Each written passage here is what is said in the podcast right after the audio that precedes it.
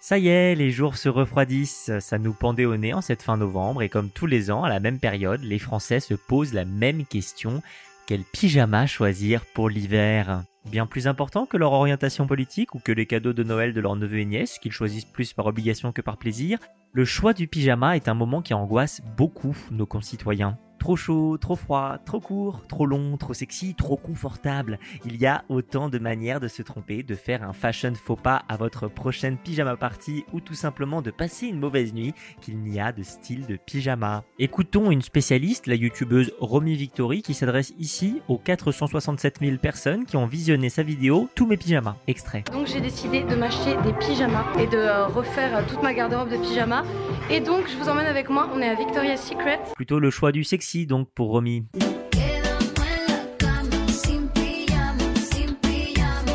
qui malgré tout se confie sur son pyjama pomme de terre. On a tous un espèce de pyjama, genre un pyjama super laid dans lequel t'es super bien. Et moi j'ai un pyjama tellement laid, genre je l'appelle le pyjama pomme de terre, mais vous gardez ça pour vous. Promis, Romy, on ne le répétera pas. Si on doute tant, au fond, c'est que le choix du pyjama dit beaucoup de nous à tout âge de notre vie. À moins de 12 ans, les enfants riches dorment dans des pyjamas trop crognons. Comptoir des cotonniers, mage, monoprix, passé 10 ans, les souillés fait mal au porte-monnaie. A l'inverse, si vous venez d'une famille un peu plus populaire, vous portez probablement un pyjama super-héros, mais super-héros des années 80 qui depuis est devenu SDF et fume du crack.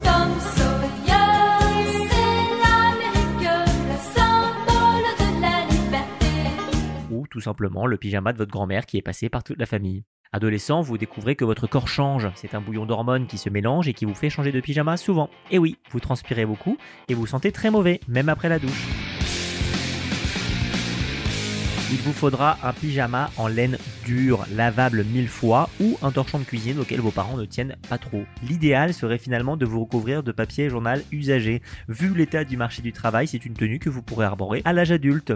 C'est justement à l'âge adulte que l'analyse devient passionnante. Dis-moi ce que tu portes, je te dirai qui tu es. Par exemple, mieux vous êtes dans votre peau, plus vous chercherez le confort, le fameux pyjama pomme de terre de Romy. Vous n'avez rien à approuver à personne, vous êtes moche, vous êtes cocoon, ce mot qui me donne envie d'embrasser un fusil de chasse avec tendresse. Imagine-t-on Napoléon, Churchill ou Angela Merkel cocoon Et non, probablement pas. Il y a à l'inverse du confort le pyjama sexy. Pyjama des célibataires, des aventureux ou des couples qui ne baissent plus, mais qui se laissent la possibilité d'être surpris en pleine nuit. Ouais, je dors comme ça, avec trois fois rien, quelques perles, un body en soie. Si vous êtes marié, la surprise a plus de chances de venir d'un cambrioleur ou d'un tueur en série muni d'une pelle que de votre conjoint qui ronfle. Mais qui sait, on peut peut-être amadouer l'intrus avec quelques petites dentelles bien placées. Ainsi, n'oubliez jamais cette maxime immuable, pour être heureux, il faut du cocoon, mais il faut aussi du sexy.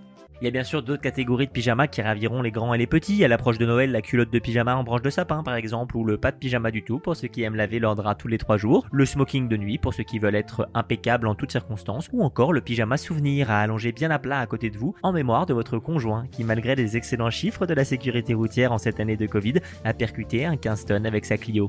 Pas de chance Lionel le monde ne serait-il pas plus gentil si on prenait nos décisions en onesie, en flanelle Erdogan, Poutine, Donald Trump, tel Yo-Yo, Bibou et Glu-Glu des pyjamas, ne serait-il pas plus affectueux en portant cet accoutrement si chou Un monde de paix, de câlins, où on se spoonerait plutôt que de se faire la guerre.